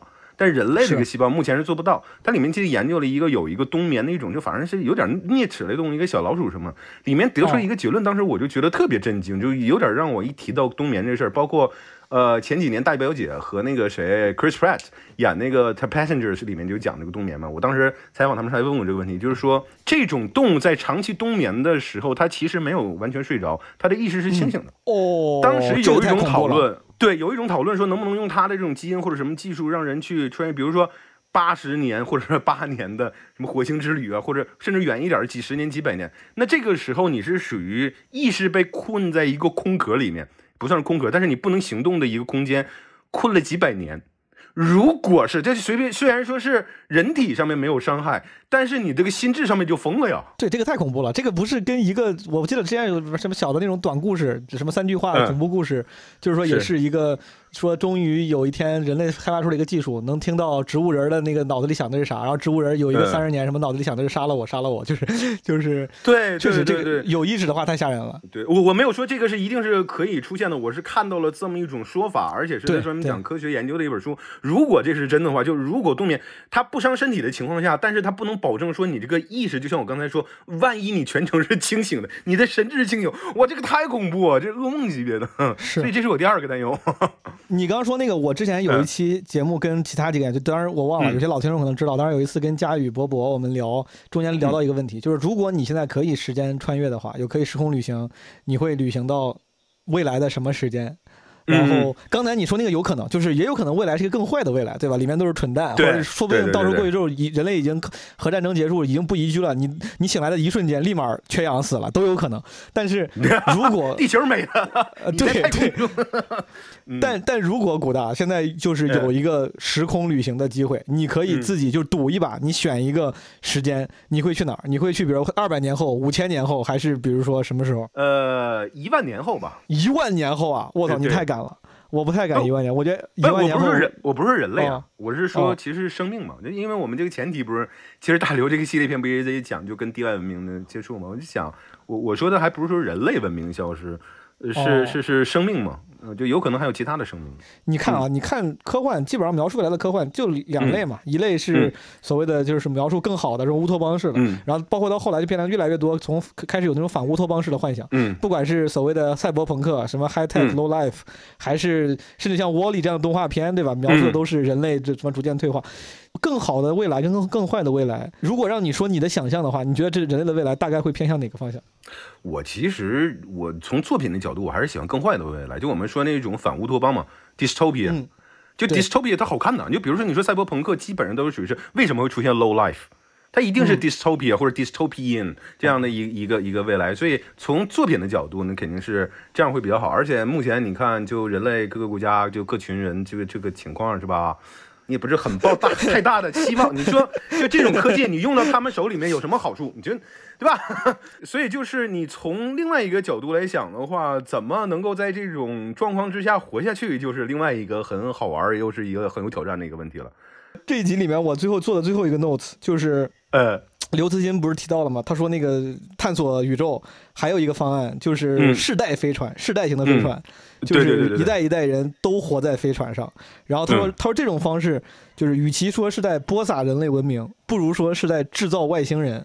对，就是有很多科幻小说里面也提过这种可能，就是一一堆人上了像诺亚方舟一样，然后你就一不断繁衍，可能不不知道到哪一代就到了一个新的可宜居的星球上。对对对对。这种可能性如果出现，你会考虑吗？如果能带上家人一起去，对，这个我绝对愿意尝试，这我绝对愿意尝试，因为这也是我从小看科幻的时候一个非常好奇的一个事情。就你在这种世代飞船上，或者说中间就不用说移民某一个宜居的星球，有可能是大概率很长时间都遇不到嘛。但就这种嗯一代一代的进化嘛，你就会能看到人类的进化、人类文明的进化、人类形体的进化和人类语言的进化。就这里面有两个小点，第一个就是有一部我还挺喜欢的，比较硬科幻的一个美剧叫《The Expanse》，里面其实讲到这一点。你在火星啊、什么金星啊、什么小行星带出生的人，你过了一两代以后的话，你的骨骼就会变变脆嘛，你的肢体就会变长嘛，你就会很不适应地球的，你也没有免疫力，你到地球的话，这种重力就可能把你的骨头压碎什么。其实这就很有意思，而且很早的时候就有人做过这个测算，其实就一两代人的话，整个人类的身体就会改变了，因为你就是在，比如说你就在火星上出生的，然后你的孩子也是在火星上出生的，那很快就一两代就在肉眼可见的时候，就在我的生命之中，我就能看到人类整个的变化，特别有意思。而且语言的变化，之前我看到一个小的算是纪录片嘛，就一群各国来的人在。南极科考站还是北极科考站？因为外面是大风大雪啊，大家一起关了半年，发现所有人的语言都有小的变化，自己不知道。但是外面的人通过长期的记录发现，大家的语言的趋同，就往同样的一个方向去去去进化，哦只需要半年，大家说的英语就已经有明显的一些变化，这是特别有意思。你想要过几代人呢？你要在这样一个封闭的空间里面活了几代人以后，你会发现可能说的英语跟现在说的，就比如说地球上的英语就，就假设是英语啊，我就说大家沟通是英语就不一样了。所以我能看到人类的进化，就体型的进化，人类文明的进化，比如大家的一些习俗啊、一些规矩肯定会变化嘛，几代人是语言的进化，这是特别有意思的一件事情。我对于他这个就是世代飞船这个方案，我当时嗯想到第一个就是问题，就是我觉得那个飞船上的，就除非你把它设计的跟现实世界或者是设计的嗯整个那个社会规则非常的完善，否则的话，就是我就害怕几代人之后，这个人类变得就。太单纯了，就没有那么坏了，你知道？因为就是咱们的嗯很多生存智慧，或者所有时候叫什么 street smart，这个嗯 book smart 是可以看书什么学习的，嗯但是用 street smart 是需要你在社会中不断的摸爬滚打，和人和其他各种各样的人，对你好的人，然后想害你的人，跟他们的那些 interaction 来嗯得到的，对吧？但是在一个飞船上，我觉得大概率它不会滋长这种竞争，或者是这种什么想害你的人，就是类似这样的这样的空气。否则的话，这个飞船可能就里面你要是什么斗斗斗争打仗了，这大家就可能就活不过十年之后了。它大概率是要维持一个稳定的，维持一个稳定、单纯，甚至是有秩序的这么一个呃生活环境。但在这个生活环境里面，我觉得嗯过不了几代人，大家就会变得不会 street smart 了，就变得很嗯单纯。我的想法正好相反，因为你比如说小的时候看到一些科幻的，比如说硬科幻的一些剧啊，就比如说那个那个 Battlestar Galactica 里面，你就会发现它其实仍然会有政治，仍然会有权力斗争，仍然会有就背后捅刀子，突然谁把谁害死了。而且这里面有两个问题，我觉得就我的意见跟你相反，当然都是随便说，谁也不知道怎么样。第一个就是它是一个军事结构的一个组织，这种时候的话，你就 Captain，刚才说美国队长是吧？这个也是 Captain，my Captain。舰长是会有拥有无限的权利，将在外，军令有所不受啊！这都好几光年之外了，谁能管他呀？他就是土皇上啊！这太考验一个人的道德水准了，而且他道德水准很高的话，很可能就被人弄死了。就几代之后的话，你最后的结果，我觉得一定是独裁。就一定是一个人的威权统治。那与此同时的话，他如果是这样的话，那他下面的人一定还要捧着他。那中间的人为了走到上面，或者下面的人走到中层，一定是会勾心斗角。这是第一个问题。就他这个结构应该是属于向着人类。呃，一个组织结构里面最坏的一个方向去发展。另外一个问题是在于是下层的人资源一定是有限的，就大家一定是属于那种就是属于是呃配给制的，因为你要保证你不能大家大吃大喝嘛，你要保证这几代人呢。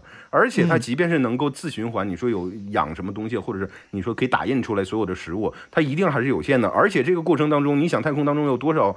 小行星也好啊，就某一个经过某一个恒星太阳风也好，一旦出现任何的危机，你发现所有的这种相关的科技，呃，电影科科幻电影里面都会出现危机，没危机谁看呢？那一旦出现危机，粮食不够了怎么办？你说人吃人的事情会不会发生？大家互相投票，先把谁扔下去的，老弱病残先扔下去的情况会不会发生？太可能了，所以我觉得反而是这个封闭的空间可能会激发出人类更坏的一面。他们回到地球以后，发现你们这你们太拿义务了，我们是腥风血雨过来的，我五十万人出，一共回来二百人，你想我们这都是什么样的情况？大逃杀呀！哈，我们在太空尺度大逃杀，整个太阳系一共活下来二百人，你跟我在逃杀跟你们这些地球上温室上的花朵比，对吧？啊，就是就 tear in the rain，time to die，然后砰砰砰。有道理。我我又想到一个挺有意思的点，哦想到一个非常有意思的点，就是在前两集好像是第一集里面提到，就跟地外的可能存在的外星文明去建立连接的时候，讲到了在很早的时候，这也是我们小时候看到一个非常印象深刻的点。我们不是旅行者嘛，不是发那个唱片嘛，那唱片上不是记录了各国的声音嘛？嗯，就那个是我小的时候，我在看到这新闻，这不是科幻啊，这这是科学啊。我看到这个的时候，是我小时候最星辰大海的时刻。就那时候我就总想着，哎，这总有一天漫漫宇宙当中会被谁捞着，会被谁听着，然后跟我们进行联系。就就这个唱片，还有它上面带了很多数据嘛。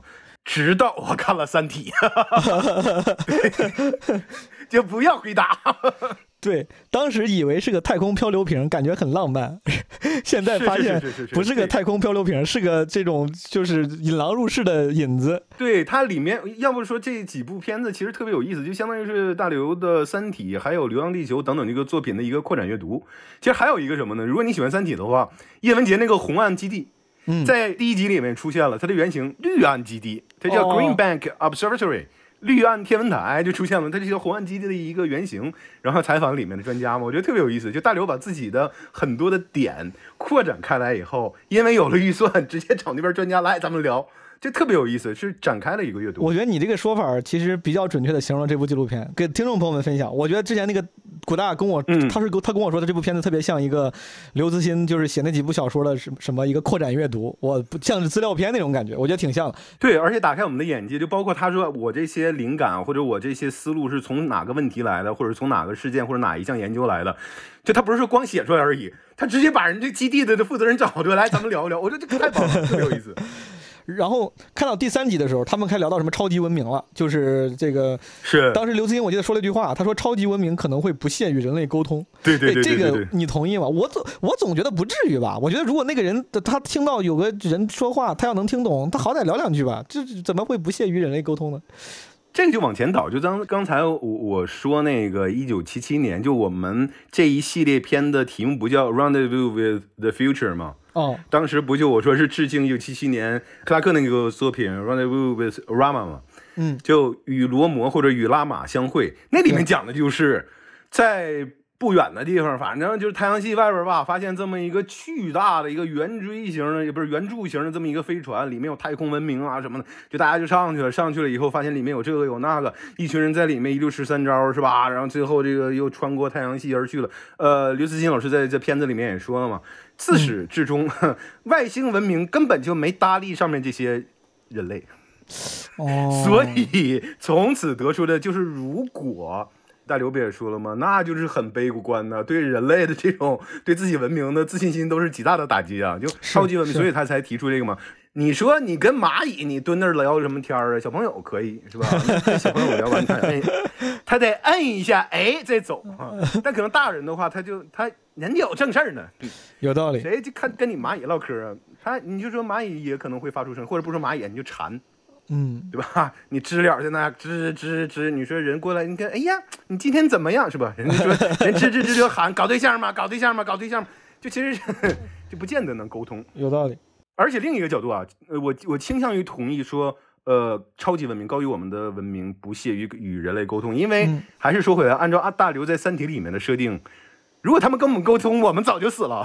也对哦，而且就就是我确实觉得，我之前是想的挺乐观的。我觉得如果有一个人嗯就是，就比如有一天我突然能听到、嗯听懂蚂蚁说话，听懂狗说话了，我我以为我会愿意跟他们沟通，但是这个前提是我把地外的这些超级文明想象的跟人类一样，拥有好奇心跟探索对欲。对对对，但其实不一定，对吧？他们可能就像你说的，是更高级的什么苔藓，生命力巨强，然后扩张银河系，但他们其实可能本不具备人类的情感和什么求知欲。他觉得你在我眼中可能就是食物或者是资源，那我没有什么好奇心。对对对对啊，或者他完全可以理解这个事情，但是他不愿意去做。人可能忙着呢，就我就路过，早就知道你们存在了。对对对，咱不是说吗几万年前肯定就办了拜访，就看了一眼，这过好几万年了，你就还这样呀？这拉倒吧，你不配。跟那个《银河系漫游指南》一样，就是那个银河系那些人早就知道地球存在，然后也也不理你。就是有一天要修路的时候，要 修路吗对，要把你拆迁了，过来跟你说一声，说我要修路了，你们赶紧走。就 那就太蚂蚁的感觉了，就蚂蚁窝。最后你说这里边有一个什么什么什么河狸住的什么那个大坝，直接给拆了推了，那谁还能在意啊？是吧？是我这集里面，我看第三集里面，他们因为嗯讲到这个文明的进化，就讲到了对于能源的利用嘛。然后我当时看片子里面提到，是那个呃刘慈欣说的，他说有个什么卡尔达舍夫，苏联物理学家把人类文明分为三个等级，他这个分类的角度是按照文明对能量的利用来分的。说第一等级的文明能够把自己行星上的能量全部利用，第二等级的文明能够把所处恒星系的能量全部利用，啊，第三等级的文明就是可以使用更大尺度上，比如银河系、巨大星系的这对。对对对对，然后当时有些听众听到刚才我跟古大我们聊提到那个戴森球，那个戴森球在这一集里面有些科学家就是解释了，它其实就是在人类对于就是尽可能多的利用太阳能的一种尝试，对吧？对，对对就是如果这个东西能做成的话，理论上咱们就可以达到卡尔达舍夫这个第二等级文明了，就是可以把所属恒星系的这个恒星的能量这个全部利用。对对对对，但但是戴森球这个，我跟大家简单解释一下吧。我本来我也是看了这个片子之后才才更了解一点啊，就是他说这个太阳能板只是能这个，因为地球会自转会公转，它这个不可能永远受到这个太阳的能量，而且会有离得很远，会有各种的衰减。他说这个戴森球好像就是在太阳旁边，是不是建一圈儿？理论上太阳能板，我能不能形象的这么理解？咱们人类想做一个戴森球的话，就是能够用更高效的方式去获取太阳能。但是刘慈欣说，他说这个有可能戴森球不是最优解啊。他说嗯等到人类如果真的有一天有能力、有技术，竟然能在太阳能旁边建他妈这一个这么大的，比如太阳能板的时候，可能咱们已经不需要这样获取能量了。对，而且我还是我看这儿的时候，我其实想了两个事情。第一个就是属于哦，其实挺浪漫的角度，因为好多的科幻作品里也讲过，就比如说你你利用完行星，利用完恒星，整整个就星系不是大的星系，就比如说我们这种太阳系这个小的一个 system 就就完了，就干枯了。其实你想，还是说到弗利萨贝吉塔他们当年不也是这么干的吗？就直接是毁掉了一个一个就小的这种一个系统以后就走了。另外一个角度，其实利用太阳或者利用恒星去当燃料这种科幻的事情，我在以前也好多作品里面看过。然后浪漫的东西出来了，Doctor Who》神秘博士里面，嗯，在那个 David Tennant 演的那那一那一代博士里面，到最后说告别的时候，他说了一句就非常动人的情话，但里面没有说 I love you 这种啊，他说的是什么呢？I burned a sun just to say goodbye to you。所以我就说科幻尺度的这种浪漫，哇，这不是我送你一颗星星，是我燃烧了一颗太阳，对我所用的这个能量，是我穿越时空也好，当时怎么样也好，回到此时此地这个空间这个时间来跟你说一个 goodbye，到最后就没有。燃料尽了，也没说出来 I love you，但是那个是，如果是科幻迷的话，你肯定会觉得那是非常经典、非常浪漫的一个，就难以名状的尺度的。我燃烧了一个太阳来跟你告别，这确实太浪漫。对对对对，然后又说回来，我觉得单星球也好，利用太阳能也好，就是非常好的。嗯但我其实我我我从大理论的角度来说，我我其实特同意，就是能源的利用在科技发展到一定程度的时候，就不是我们现在这种理解的能源的利用了。嗯或者说有没有就减少能源的一种方法，比如说就长距离的这种。呃，太空航行，我还是瞎说，我就自己想的，嗯能不能在意识上传？就比如说我们在燃烧太阳这个科技出现之前，我们是不是就能够意识上传了呢？嗯，就我个人感觉，可能意识上传的可能性，就它技术达到的年头，可能要比我们去利用太阳这个年头可能要短。对，所以如果人的意识都能上传了以后的话，那我们其实就不怕生老病死了。那你说这一趟旅程是一千年？没问题，没事儿，我关机呗。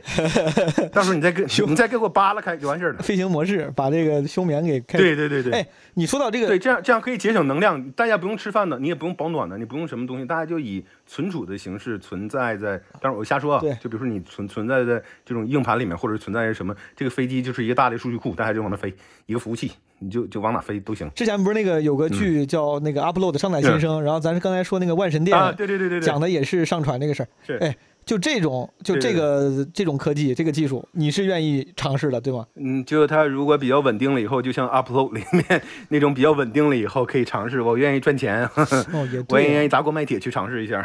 也对，对哦，它如果说不太稳定的时候，你说是吧？就因为现在有好多是属于那种用 AI 啊，或者用一些算法去模拟，比如说黑黑镜里面不就出现了吗？对你，你死去的丈夫其实重新建了一个，是通过他的社交媒体上很多东西，哦再通过 AI 的学习去什么建立，到最后最后最后还是无法接受，因为他就不是一个人嘛。这就像克隆引发的伦理道德的一些困境，其实是一样的。我觉得那个其实是一个问题。对，就他其实可以伪装，尤尤其科技更好的时候，他其实可以伪装，说你买一个爸爸回来，你就这头俩月你怎么看是你爸爸，然后后来你发现其实不是，就这是一个问题。对他们那种感觉更像是高级的什么 Deep Fake，就是学他的声音，学他的样子。对对对对对对对，对对对。但是你怎么如果说真科技发展到那种程度的话，你怎么区别呢？嗯，有道理。对我用户就没法区别，我就我觉得还是得技术成熟了以后。就其实你说最后意识上传，其实我已经死了，人家给我就是拿三 D AI 什么给我重新打印一个，那不是我呀，哎，我这钱白花了吗？我想到了一个问题，就是哎，我总有这种很奇怪的，就是无完全没有任何操作价值的问题。就如果说你也能把你上传，但是呢，你要上传到一个已有的场景里面，比如说某个网络游戏、某个什么小说的那个场景里面，对吧？他就嗯他现现在这个服务商没有空给你单造一个世界了，都是已有的世界，要不然是什么非什么神雕侠侣，要不然是魔兽世界啥的嗯。哎，你会选择去哪个世界？就已有的文艺作品里面的世界，战神你要去战战神啊！我操！战神诸神黄昏就刚上来这个，我我前两天我还那个什么，哎，我知道，出了我我还没我还没玩呢。啊，那我就不具体谢剧透了。你说你可以说，哎，你去战神，你要当啥？你要当主角呀？你只能当你想当主角？是是不是不是不，你这一个服务器里头，就是当然它是单机游戏。假设要是一个网络游戏的服务器里头不得好好几万人呢？谁说我就非得进去打仗了？嗯我光光啊，他这一次战神的诸神黄昏是把九界全开了，北欧神话里面九界就 nine rounds、哦这就全开了，哦所以你可以在不同地图非常大，你可以在这里面就想要。热带有热带，嗨，南美风情，然后还有一些干旱的平原，还有荒漠、大漠狂沙，然后还有这个 Midgard 那种，然后还还就是是吧？然后还有还有仙境，还有地狱，啥都有，想上哪玩上哪玩，多好！哦这个游戏我非常喜欢。你是出于这个对于景致的多样性啊，对于这个这个是是是是嗯，我觉得其实你要想体验这种，比如说格局、这种尺度、这种浪漫或这种开阔感的话，呃，电影的这种媒体已经就影视剧的媒体已经不够用了。嗯我喜欢《死亡搁浅》，其实一方面是它剧情，另一方面是小岛就说我他我个人百分之七十五是电影，嗯他其实把很多电影的野心放进去了。是他原来很多作品里面他想放，没能完全展现，其实有技术上的问题。但是《死亡搁浅》里面它就展现这个东西，你像很多很多的东西，它是有电影的质感的。是你包括我现在玩那个战神啊、呃诸神黄昏，还有最后生还者，它其实里面都有电影的质感。它是这叫什么第九艺术还是什么？它是电影之后，它用一种比如几十个小时的剧情，它就应该不是一个电影能做到，它可能是要十部八部电影才能做到，或者甚至更多的电影才能做到的一个剧情，浓缩在一个你可以完全沉浸代入的空间里面。你可以随便翻所有的东西，就这种感觉嗯特别适合科幻。没错，对我期待能出现那种大作。有好几个叙事类的游戏，比如说什么、嗯呃底特律变人，还有什么双生。呃，都是电影级的呈现，说是游戏，其实就是互动电影。我觉得某种程度它是互动电影，尤其是对对对对对，尤其是《底特律变人》那个，就就是做的那个画面，太太拟真了。呃，但是。我反而觉得，就是如果把这个游戏做的太电影、太互动式的叙事，它有时候那个游戏感减弱，其实会影响你的情感投入。我觉得最好的其实就是是是是就是像你说的《美国末日》的《Last of Us》这样，其实是很好。它其实还还像个游戏，但是它叙事叙的非常非常好。这也是为啥那个第二部出来之后，大家很多人就是情感上接受不了嘛。其实就是因为故事哎，，所以对重置了嘛，对第一部重置了嘛，对。也高清了一点儿。对，今天感觉咱们这个节目里跟大家安利了好多东西啊，就从小说 到电影到游戏，嗯对吧？到这个科幻整个这个这个算是类目，大家有兴趣的可以去尝试一下。其实我觉得这个《未来漫游指南》，咱从这个片子开始聊，然后拓展的挺多，基本上聊的差不多了、嗯啊。那我没啥问题了，古大老师，你还有啥想聊挺好，的吗挺？好。没有，我觉得今天聊的特别尽兴。好，我今天跟古大老师聊这个《未来漫游指南》，确实，我觉得是因为对于未来的畅想，或者是像片子里面提到的，对于什么外太空啊，这个更大尺度，不管是时间上还是空间上的畅想，嗯其实是挺有意义的。或者用古大老师的话说，就有时候挺挺浪漫的。然后虽然大家对吧，现在处在一个艰难的时期，全人类啊都处在艰难的时期，大家要忙着这些衣食住行啥的，但是，呃，时不时如果看到身边有一些同胞还在去做这样就是感觉比较浪漫的梦，还是挺酷的。大家也可以有空的时候抽出时间看看类似的文艺作品，尤其是刚才我提到那个，就咱们嗯中中国队什么做了银河系移民计划那个东西，我我一会儿记得到时候把那个 PDF 发到咱们的 show notes 里面，朋友们有兴趣可以看一看。行，最后我想送大家一句拉丁的格言，哦它叫 ad astra。ad astra，或者你要用阿拉丁话说的话，就是 At astra。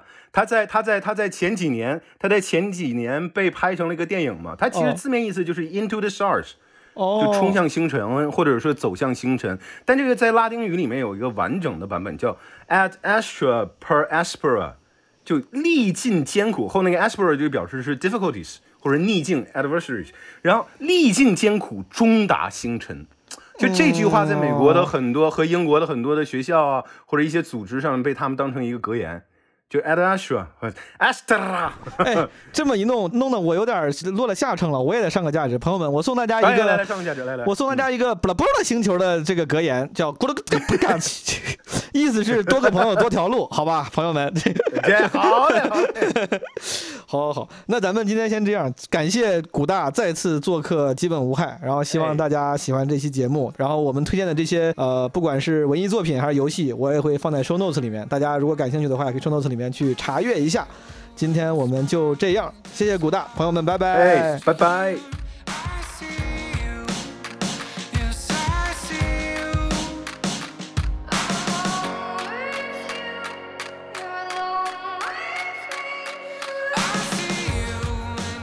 好的，朋友们，感谢你收听这期的基本无害。我跟古大提到的一些作品会列在 show notes 里面。节目里提到的 GTOC 的竞赛冠军方案也放在了一个飞书文档里，文档链接在 show notes 里。如果你喜欢这期节目，欢迎转发、评论、点赞，分享给你的朋友。如果你还没有加入基本无害的人间观察群，可以加微信“基本无害二零二二”，让小助手拉你入我们的听友群。好的，就这样，拜拜。